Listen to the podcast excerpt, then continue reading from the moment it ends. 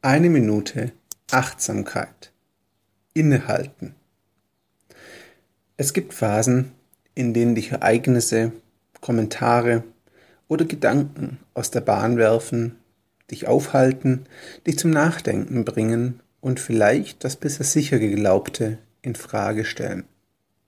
Dann hast du zwei Möglichkeiten. Du kannst einfach weitermachen das Ganze ignorieren und hoffen, dass es schon gut wird. Oder du kannst dich bewusst und aktiv darauf einlassen, innehalten und dich damit beschäftigen. Dieser zweite Ansatz ist mein Favorit. Hier besteht zwar die Gefahr, dass du dich darin verlierst und aufhalten lässt, doch gleichzeitig hast du die Möglichkeit, dich neu zu fokussieren, zu lernen und dich weiterzuentwickeln. Diese Chance solltest du nutzen. Doch lass dich nicht